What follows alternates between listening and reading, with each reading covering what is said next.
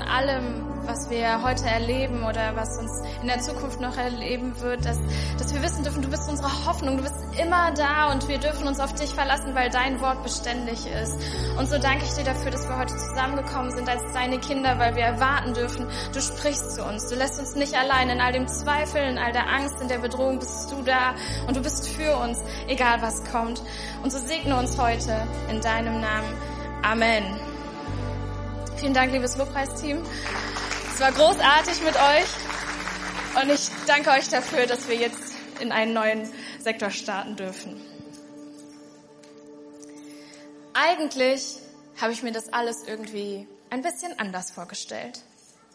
Ich habe schon so lange dafür gebetet und gebetet und gebetet und die Situation, die mich belastet hat, die hat sich überhaupt nicht verändert. Ich hatte das Gefühl, Gott hat irgendwie einen anderen Plan. Jahrelang passierte überhaupt nichts. Ich hatte das Gefühl, meine Gebete, die gehen so in die Luft und bleiben irgendwie an der Decke hängen. Und, und wenn ich heute so durch diese Gebetszeit gegangen bin, durch die Millie uns heute geführt hat, dann hatte ich so das Gefühl, boah, immer wieder beten und beten und beten und es fühlt sich vielleicht manchmal so an, als würde gar nichts passieren. Aber dann endlich kam dieser Tag und ich hatte gar nicht mehr mit diesem Wunder gerechnet, dass Gott tatsächlich eingreifen kann.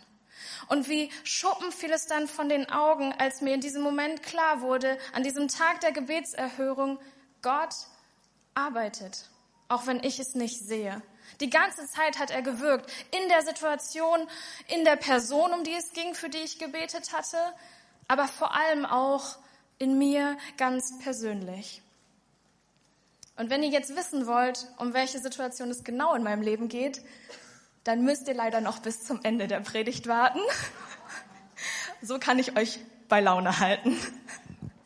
Nee, mal ganz ehrlich, wer von euch sitzt jetzt mal hier und hat noch nie sich gewünscht, dass sich eine Situation oder eine Person ändert? Hände hoch, ganz ehrlich. Ah, okay, es gibt Leute, die haben noch nie für irgendwas geändert, also gebetet, dass, also okay, alles klar, also ich bete für euch, weil oder ihr müsst für mich beten, weil euer Leben muss großartig sein, wenn ihr noch nie dafür gebetet habt, dass sich etwas ändern soll in eurem Leben. Ich glaube, jeder von uns hat das irgendwie mal gehabt, oder? So ein kurzer Wunsch, boah, der Kollege, der nervt mich total. Könnte der nicht vielleicht woanders hingehen? Oder eine Situation, die dich total herausfordert, weil du sitzt im Stau und eigentlich musst du in fünf Minuten irgendwo sein. Ja, wir beten dafür und das ist ganz normal. Wir wünschen uns das.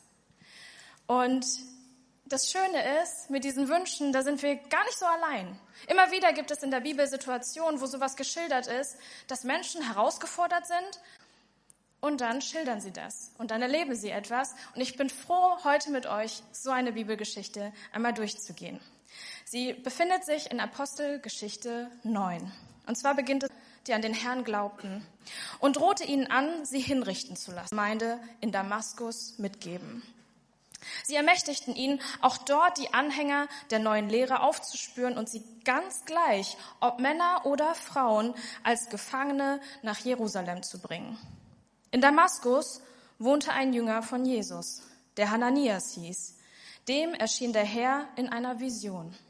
Hananias, sagte er zu ihm. Ja, Herr, hier bin ich, erwiderte der Mann.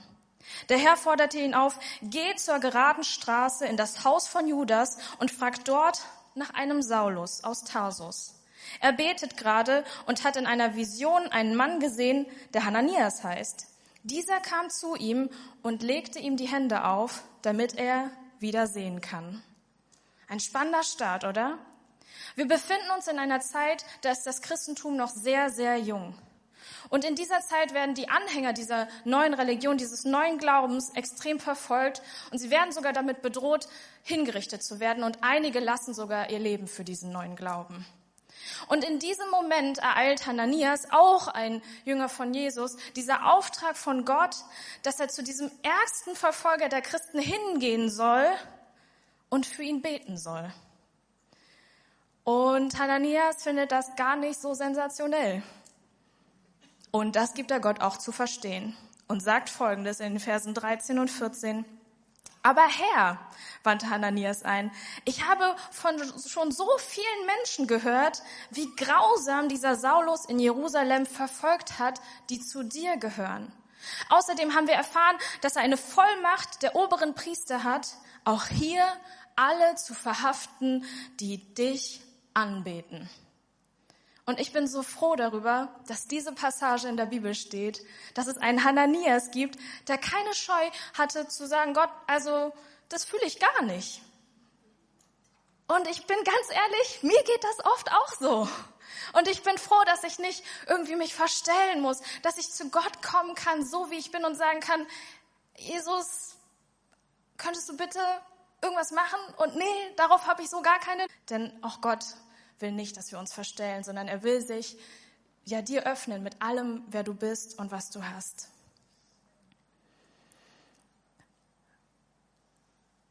Ich finde es weiterhin gut, dass Hananias an dieser Stelle nicht aufhört, sondern ich gehe davon aus, dass er sich im Gebet befindet und er auch darauf wartet, was Gott ihm denn auf seine Ängste und seine Bedenken zu erwidern hat. Und dann lesen wir Folgendes, wie Gott zu ihm spricht. Doch der Herr sprach zu Hananias, Geh nur. Ich hab, er soll mich bei den nichtjüdischen Völkern und ihren Herrschern, aber auch bei, bei den Israeliten bekannt machen. Hananias gehorchte. Mich fasziniert so sehr, was in diesen kurzen Zeilen der Bibel steht. Was unfassbar kraftvoll ist, was hier zum Ausdruck kommt. Denn ich meine, Hananias hatte, hatte Todesangst. Er wusste, da sind schon Menschen gestorben, weil Saulus sie verfolgt hat, weil Saulus sie ausgeliefert hat. Er hat große Bedenken und er entscheidet sich dennoch, Gottes Auftrag anzunehmen. Er gehorchte. Ein kurzer Satz, ein unfassbar kurzer Satz, in dem so viel eigentlich zum Ausdruck kommt.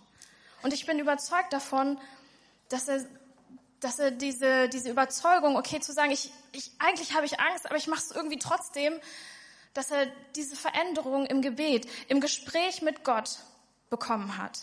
In einer Zeit, wo er von Gott empfangen wollte, weil er wusste, Gebet ist keine Einbahnstraße. Wenn wir heute zu Gott kommen und beten, dann ist das nicht einfach nur so, ja gut, ich werfe da meine Sorgen und Ängste hin und mal gucken, was passiert, sondern ich darf erwarten, dass Gott zu mir spricht, dass er eine Antwort hat und dass er uns nicht alleine lässt in dem, wo wir gerade drin sitzen. Kann ich einen Amen dafür bekommen? Ja, sehr gut. Und dieses Gebet, dieses, diese kurzen Zeilen, das hat was mit Hananias gemacht. Denn er entscheidet sich dafür, Saulus wirklich aufzusuchen und für ihn zu beten. Gott hatte vor, Saulus zu verändern. Das war schon klar. Er wollte nicht, dass Saulus auf ewig so weiter verändern. Und erst als Hananias bereit war zu sagen, okay Gott, ich vertraue dir, ich gehorche dir, ich diene meinem Feind, in diesem Moment wurde Saulus von einem Feind, vom ärgsten Verfolger der Christen zu einem Freund für Hananias. Und ich glaube, dass das ein sehr, sehr gutes Bild dafür ist, wenn wir zu Gott kommen und um eine Situation beten. Wenn wir für unseren Kollegen beten oder unseren Chef oder unsere Angehörigen, dann ist das genau das, was mit uns passiert. Dass zuerst oder vielleicht mindestens parallel Gott nicht nur in dieser Situation wirkt, die uns so herausfordert, sondern auch in deinem und in meinem Herzen. Und das macht er, bevor dieses Wunder passieren kann, bevor diese Veränderung in unser Umfeld kommen kann nach der wir uns so sehr sehen, wenn wir ins Gebet gehen und für eine Situation einstehen. Ich meine, wir kennen das doch, oder? Am intensivsten habe ich das zum Beispiel, wenn ich für andere Menschen bete. Wir nennen das in unserem christlichen Jargon Fürbitte. Weiß nicht, ob ihr das schon mal gehört habt. Und wenn ich da zum Beispiel für meinen Langhagener Bürgermeister bete, ähm, ich kenne ihn tatsächlich durch seine Frau, weil wir zusammen öfter mal Pokémon Go spielen. Und ja, großartiger, äh, also Bürgermeister. Also ihr werdet ihn öfter mal im Park sehen. In jedem Fall ähm, werde ich mich mit dieser Person beschäftigen. Ich frage mich, was ist das für eine Person? Wie geht es seinen Hühnern? Sie haben Hühner. Und ich frage mich, was sind seine Themen? Was beschäftigt ihn? Und in dem Moment, wo ich für ihn bete, natürlich wird diese Person mir nah. Seine Anliegen werden zu meinen Anliegen. Seine Themen werden auch meine Themen. Ich habe noch ein anderes, vielleicht persönlicheres Beispiel. Und zwar gibt es hier in dieser Gemeinde eine junge, tolle Frau. Ich mag die total gerne, die ich regelmäßig in meine Gebete stehen. Heute hätten wir vielleicht nicht nur zwei Kinder gesegnet, sondern drei. Ihr großer Wunsch war es, heute hier zu sein, gemeinsam mit ihrem Ehemann, um für das Kind zu beten und zu segnen. Und sie hat sich aber dagegen entschieden, weil der Grund ist, dass er noch kein Christ ist, sondern Moslem. Und sie hat Angst, dass wenn sie auf christliche Weise ihr Kind segnen, dass er vielleicht sagt, hey, lass uns das doch auf muslimische Weise auch machen. Und das möchte sie nicht. Und mir ging diese Geschichte so nah und ich habe ihr gesagt, weißt du was? Mir ist das auch ein Anliegen. Ich möchte für dich beten. Ich möchte mich mit diesem Wunsch und diesem Anliegen eins machen. Und als ich mich dafür entschieden hatte, ich kannte die Person gar nicht so gut. Wir haben uns nur aufgrund dieser Thematik der Kindersegnung miteinander im Austausch befunden. Aber weil ich regelmäßig für sie bete, ist sie für mich irgendwie zur Freundin geworden. Da ist irgendwas passiert, weil ich würde mich so gerne über diese Nachricht freuen. Ja, er hat endlich Jesus angenommen. Und ich weiß, dass so viele andere noch für diese Person beten, dass sie endlich zu Jesus findet. Und wisst ihr was? Ich glaube daran, dass dieses Wunder passieren wird. Ey, und ich bete dafür, dass es nächstes Jahr schon der Fall ist. Yes. Und in dem ich vielleicht sonst eher schwieriger was zu tun gehabt hätte. Aber ich weiß, hey, ich bin ihr nah und wir haben einen richtig coolen Austausch dadurch gewonnen. Und was mit unseren Feinden passiert, um wieder zur Bibelstelle zurückzukommen, wenn wir sie ins Gebet mit einschließen, das zeigt uns Hananias. Denn aus dem schlimmsten Monster wird dann ein ganz normaler Mensch mit Gefühlen, mit Ängsten, mit Herausforderungen. Und dann lesen wir Folgendes in den Versen 17 bis 18, als Hananias Saulus begegnet. Lieber Bruder Saulus, lieber Bruder Saulus. Es steht in der Bibel nicht geschrieben, was genau im Herzen von Hananias passiert ist, aber es ist klar, dass er diese, diese, diese Worte, lieber Bruder Saulus, nicht einfach so gespielt hat, weil das, das hat er nicht nötig. Lieber Bruder Saulus, sagte er, Jesus der Herr, der dir unterwegs erschienen ist, hat mich zu dir geschickt damit du wieder sehen kannst und mit dem Heiligen Geist erfüllt wirst. Im selben Moment fiel es Saulus wie Schuppen von den Augen und er konnte wieder sehen. Die Geschichte von Hananias sind nur so wenige Verse und trotzdem stellen sie etwas so unfassbar Großes dar. Wenn wir den Wunsch haben, eine Situation oder wir beten dafür, dass eine Person sich ändert. Hey, natürlich kann Gott dieses Wunder tun von jetzt auf gleich, in einem Moment. Ich habe es jetzt persönlich noch nicht so häufig erlebt und ich glaube, dass es auch nicht die Regel ist. Natürlich können wir erwarten, dass Gott etwas tut und am liebsten hätte ich es auch schon gerne gestern gehabt. Aber meistens ist es eben so, dass wir uns sehen dürfen. Und es ist einerlei, wenn wir, sage ich mal, für eine Person beten und wie wir bei Hananias gesehen haben, dass eben Saulus zu einem Freund von ihm wurde, wo er sagen konnte, hey, mein Bruder Saulus. Aber dennoch muss natürlich auch Gott dieses Übernatürliche tun. Natürlich muss Gott die Situation verändern, von einem Verfolger zu einem Freund zu werden. Hananias musste vertrauen darauf, dass Gott mit übernatürlicher Kraft Saulus begegnen würde, denn schließlich hat sich für ihn ja nicht der Fakt geändert, dass Saulus mit Feuer und Flamme das Christentum ausrotten wollte. Und eigentlich ist das die größte Ermutigung überhaupt, dass wir wissen dürfen, wir dürfen ins Gespräch mit Gott gehen. Nicht mit irgendeiner anonymen kosmischen Kraft, irgendwie das Universum, sondern einer realen Person, die an dir und an mir interessiert ist, die sagt, hey, ich liebe dich und ich bin für dich, komm zu mir, mein Kind.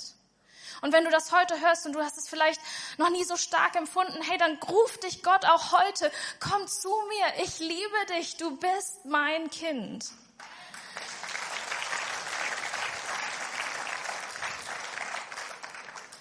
Und genauso begegnet Saulus Gott übernatürlich in den Versen drei bis fünf.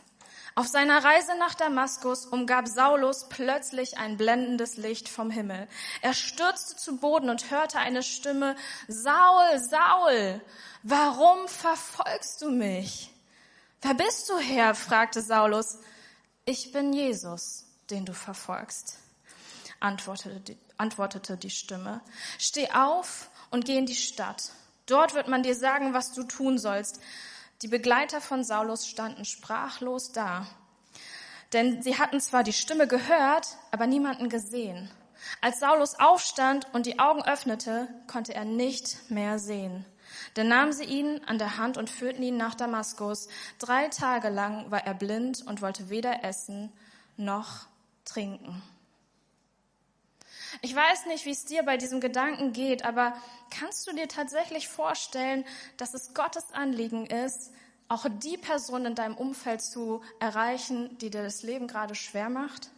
Kannst du dir vorstellen, dass der Chef auf der Arbeit, der dir das Leben wirklich dort zur Hölle macht, dass Gott für ihn ist, dass er ihm begegnen möchte? Oder vielleicht ein Familienmitglied, von dem du denkst, oh, da ist jede Hoffnung verloren. Da sagt Gott, nein, ich bin da, ich bin an dieser Person dran und die Hoffnung ist noch nicht verloren, weil ich selbst bin die Hoffnung und ich sterbe nie.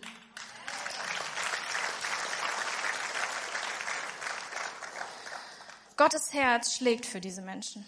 Und er möchte dich und mich heute ermutigen, diesen Menschen auch die Hand zu reichen, damit sie Jesus kennenlernen, damit sie eine Chance darauf haben, mit Jesus ihr bestes Leben zu gestalten.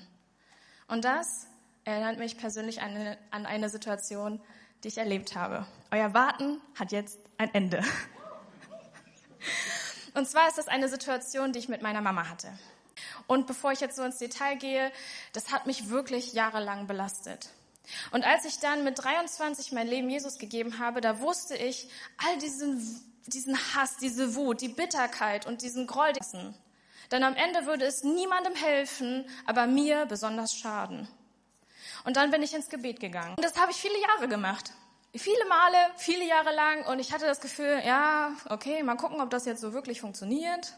Leute haben es gesagt, aber ich traue dem Ganzen noch nicht so. Und ich hatte einfach auch nicht mehr an dieses Wunder geglaubt, dass Gott meine Mutter tatsächlich verändern könnte.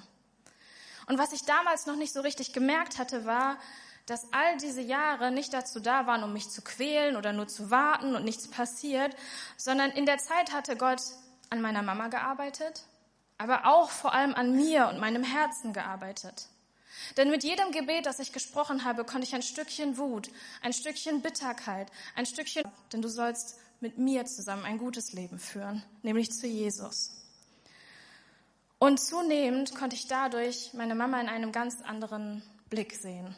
Ich habe sie ganz anders wahrgenommen. Und vor drei Jahren war es endlich soweit, der Tag der Gebetserhörung war da und meine Mama kam gefühlt aus heiterem Himmel auf mich zu. Wir saßen uns gegenüber im Wohnzimmer bei ihr zu Hause, bei meinen Eltern und auf einmal plötzlich sagte sie zu mir, Angelika, ich muss dir etwas sagen.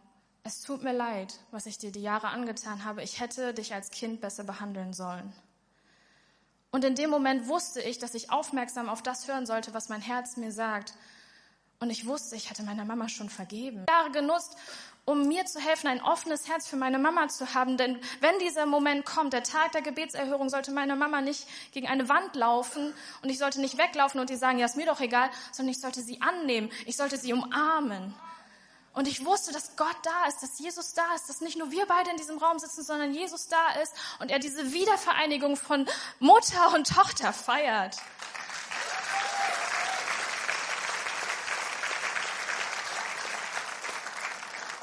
Und ich bin so dankbar dafür, dass Gott wirklich Gebete erhört. Dass auch wenn wir es vielleicht gerade nicht sehen, er da ist und er das Wunder tut. Und damit möchte ich zum Abschluss meiner Predigt kommen. Es ist völlig in Ordnung und völlig normal, diesen Wunsch zu haben, dass sich eine Situation ändert, dass du dir wünschst, dass eine Person im Umfeld vielleicht auch ihr Leben Jesus gibt. Und zum größten Teil wird dieses Wunder aber nicht plötzlich passieren, sondern mit sehr viel hart erarbeiteter Arbeit, indem du loslässt und dich von Gott verändern lässt. Im ersten Schritt ist es ein Gebet für dich, und dann auch für dein Gegenüber. Es bedeutet auch, einen aktiven Schritt dahin zu tun, zu fragen, wie kann aus meinem Feind ein Freund werden? Was sind meine ja, Dinge, die ich loslassen muss, wo ich Gott sagen muss, hey, bitte hilf mir, das zu verändern. Ich glaube auch deswegen, dass Jesus in Matthäus 5, Vers 44 diesen, diesen einen Satz gesagt hat. Nicht zwei Sätze, sondern einen. Liebt eure Feinde und betet für die, die euch verfolgen. Weil es menschlich gesehen überhaupt nicht möglich ist, diesen Schritt alleine zu tun. Diese Perspektive zu haben, mein Feind kann auch mein Freund werden. Aber wenn du und ich es schaffen, so wie Hananias diesen Schritt getan hat, auf Saulus zu, dann können wir große Wunder erleben. Wir reden so wenig über Hananias und so viel über Paulus, der mal Saulus war. Aber weil Hananias diesen mutigen Schritt gemacht hat hin zu Saulus, wissen wir, dass hey, Paulus hat etwa die Hälfte des Neuen Testaments geschrieben. Paulus ist seinen Auftrag nachgegangen, den Gott ihm gegeben hat. Und er ist wirklich ja, in Europa herumgereist, hat dort das Christentum verbreitet wie kein anderer und das Fundament gelegt, von dem wir heute noch zehren. Wir lesen das in den folgenden Versen. Gleich nach seiner Taufe begann er, Saulus, in den Synagogen zu predigen und zu verkündigen, dass Jesus Gottes Sohn ist. Seine Zuhörer waren fassungslos. Ungläubig fragten sie, ist das nicht der, von dem alle in Jerusalem, die sich zu Jesus bekennen, so erbarmungslos verfolgt werden? Und ist er nicht hergekommen, um die Anhänger dieses Mannes auch hier in Damaskus zu verhaften und an die obersten Priester in Jerusalem auszuliefern? Saulus aber konnte immer überzeugender beweisen, dass Jesus der versprochene Retter ist, sodass die Juden in Damaskus dem schließlich nichts mehr entgegenzusetzen hatten. Alles fängt klein an, mit einem Gebet, mit deinen und meinen Worten. Und manchmal ist das kleinste Gebet, was wir sprechen können, Hilfe. Hilf mir Gott. Aber wenn wir uns mit Gott in, in dieser Situation, die uns herausfordert, im Austausch befinden und auch offen dafür sind, Schritte zu gehen, hey, dann tut Gott sein Übernatürliches. Das, was uns mit unseren menschlichen Möglichkeiten nicht möglich wäre, das tut er mit seiner Übernatürlichkeit und seinem göttlichen Sein. Denn er sagt, wenn du dich für ein Leben mit mir entscheidest, ich schenke dir meinen guten Heiligen Geist. Du musst nie wieder alleine sein und mit ihm gemeinsam wirst du dieses Leben meistern. Ich werde dich verändern. Ich bin für dich und wir werden das gemeinsam schaffen. Und ich bitte euch einmal für die, den nächsten Teil aufzustehen. Vielleicht bist du ja hier und du fühlst dich durch diese Predigt angesprochen, weil du selbst in einer Situation bist, in der du kämpfst und nicht das Gefühl hast, irgendwie vorwärts zu kommen. Du hast eine Person in deinem Umfeld, wo du sagst, hey, das belastet mich so sehr, ich weiß nicht, wie ich damit umgehen soll. Dann darf ich dir heute sagen, du bist nicht alleine. Ich bitte euch einmal die Augen zu schließen oder wenn ihr das nicht könnt, auf den Boden zu schauen, denn ich möchte dir jetzt eine Möglichkeit geben, dass wir gemeinsam als Kirche vor Gott kommen. Wir sind stark im Gebet gemeinsam. Lass dich nicht unterdrücken, lass nicht alleine für dich kämpfen. Mach das nicht alleine, denn wir sind als Gemeinde zusammen da. Und so wie ich heute darüber erzählt habe, wie ich für diese junge Frau im Gebet einstehe und ich mir sicher bin, Gott tut dieses Wunder, dass ihr Mann sich bekehrt, hey, so will ich heute mich mit dir eins machen und dieses Wunder erhoffen, dass deine Situation sich ändert. Wenn du heute da bist und du möchtest gerne dieses Gebet annehmen, hey, dann melde dich doch einmal deutlich, dass ich dich sehen kann. Vielen, vielen Dank. Dankeschön. Dankeschön. Hey, weil im Gebet liegt Kraft. In dem kleinsten Gebet liegt Kraft. Dankeschön. Dankeschön. Vielen, vielen Dank. Hey, wenn du da bist und du möchtest, dass wir jetzt gemeinsam zusammen mit dir einstehen für dieses Anliegen, hey, dann bitte ich dich nochmal um ein Handzeichen. Dankeschön, Dankeschön. Liebe Gemeinde, lasst uns gemeinsam beten, denn im gemeinsamen Gebiet liegt so viel Kraft. Und wir kämpfen nicht alleine und wir kämpfen auch nicht mit menschlichen Mitteln, denn wir haben Gott auf unserer Seite. Und ich bitte euch, ich bete vor und betet mir bitte gerne nach. Jesus Christus, du bist mein Gott und du wirkst übernatürlich. Du liebst mich und du siehst diese Situation. Ich fühle mich herausgefordert und ich fühle mich so allein und machtlos. Aber du bist da und ich glaube an das Wunder. Zuerst in mir und in der Situation. Ich vertraue darauf, du begegnest mir. Du gibst mir Kraft und schenkst mir übernatürlichen Frieden. In deinem Namen bete ich. Amen. Bevor ihr, ja, bevor ihr euch setzt, möchte ich noch eine weitere wichtige Einladung aussprechen. Vielleicht hast du dich heute auch von dieser Predigt angesprochen gefühlt, aber du wunderst dich, hä, was meint ihr denn mit Begegnung und so? Und Gott spricht, das ist alles so seltsam für mich. Hey, wir sind alle nicht komisch. Und wenn du das Gefühl hast, hey, ich habe das Gefühl, da, da, da passiert was in meinem Herzen. Ich höre zwar nichts, aber irgendwas spricht zu mir, dann kann ich dir sagen, ja, hör darauf. Das ist gut. Denn ich glaube daran, dass du nicht umsonst hier bist. Dass du hier bist, ist kein Zufall, weil Gott dich ruft. Sowohl das Wunder mit Hananias und Saulus und das mit meiner Mama und mir passierte, weil wir eine Begegnung mit Jesus hatten, dem lebendigen Gott, der von sich sagt, ich sterbe für dich, damit du freien Zugang zu Gott haben kannst, damit du dich vom guten Heiligen Geist füllen lassen kannst und dieses Leben nicht mehr alleine führen musst. Und wenn du diese Entscheidung für ein Leben mit Jesus noch nicht getroffen hast. Und, oder vielleicht hast du sie mal früher getroffen, aber du bist irgendwie deinen eigenen Weg gegangen, weil du hast so jahrelang für irgendein Wunder gebetet, aber Gott hat nicht gehört. Aber du weißt, Gott ruft dich wieder und du möchtest heute mit ihm wieder klare Sache machen. Hey, dann bitte ich dich auch jetzt um ein Handzeichen, ein deutliches Handzeichen, dass ich dich sehen kann. Und wir wollen gemeinsam, Dankeschön, Dankeschön, wir wollen gemeinsam als Gemeinde auch mit dir beten. Wir wollen, Dankeschön, dieses Wunder tun, dass du Gott begegnen kannst und er dir in dieser Situation das Wunder schenkt, das dich herausfordert. Ist noch jemand da, der sich für ein Leben mit Jesus entscheiden möchte, vielleicht zum ersten Mal oder wieder? Hey, dann bitte ich dich doch nochmal um ein Handzeichen, damit ich dich sehen kann. Liebe Gemeinde, wir hatten auf jeden Fall ein Handzeichen und ich bitte euch auch nochmal mit mir gemeinsam dieses Übergabegebet zu sprechen, denn es ist das größte Wunder, was wir feiern können, wenn Menschen ihr Leben Jesus geben. Jesus Christus, ich bin dein Kind. Ich habe dein Rufen gehört und ich will dich in meinem Leben erleben. Ich möchte, dass ich heute deine Gnade erfahre und das Wunder in mir, dass du mir ein neues Leben schenkst und ich fortan nicht mehr allein bin.